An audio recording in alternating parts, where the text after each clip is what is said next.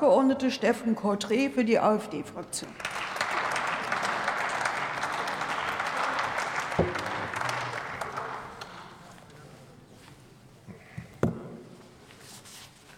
Funktioniert das jetzt hier? Wunderbar.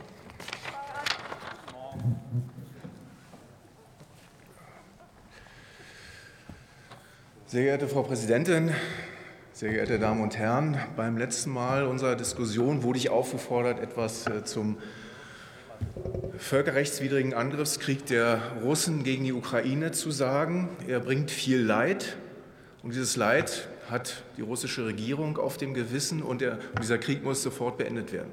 Aber das ist die eine Sache.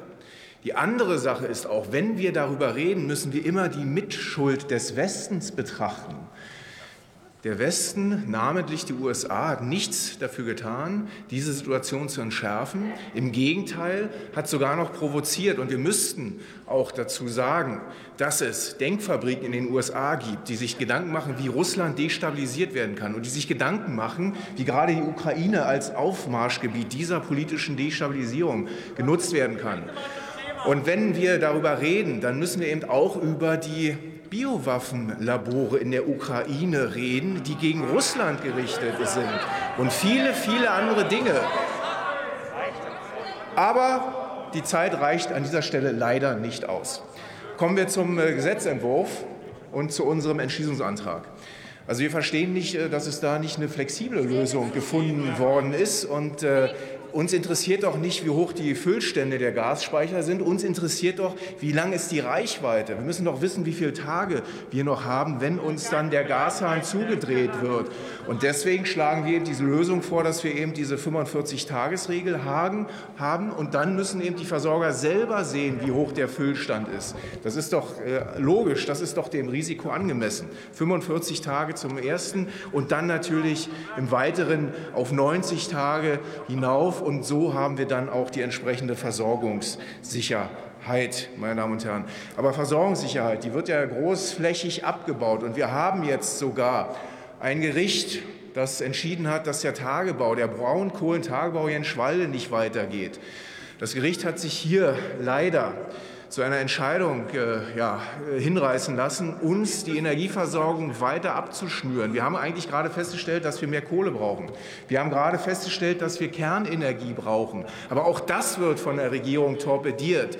Und äh, wir haben gesehen, wie sie das macht. Sie macht das aus ideologischen Gründen mit Berichten, die gar keine sind, die über die richtigen Anmerkungen der Fachexperten hinweggehen, nur um nicht die sichere und zuverlässige Kernenergie hier bei uns zu halten oder wieder mit einzuführen. Aber das ist ja leider die Politik der Altparteien. Da können wir ja, leider an dieser Stelle nichts machen. Das wird sich vermutlich sofort setzen. Aber das müssen Sie Ihren Wählern dann erklären. Und zum Prozedere.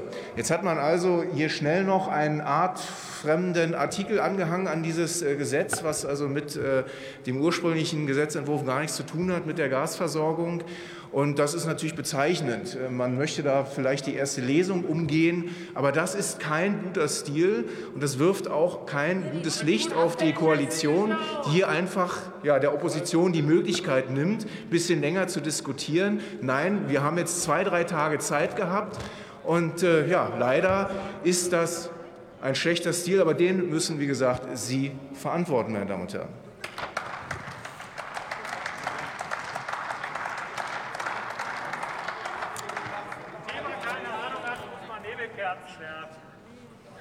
Unverschämt die Unterstellungen machen.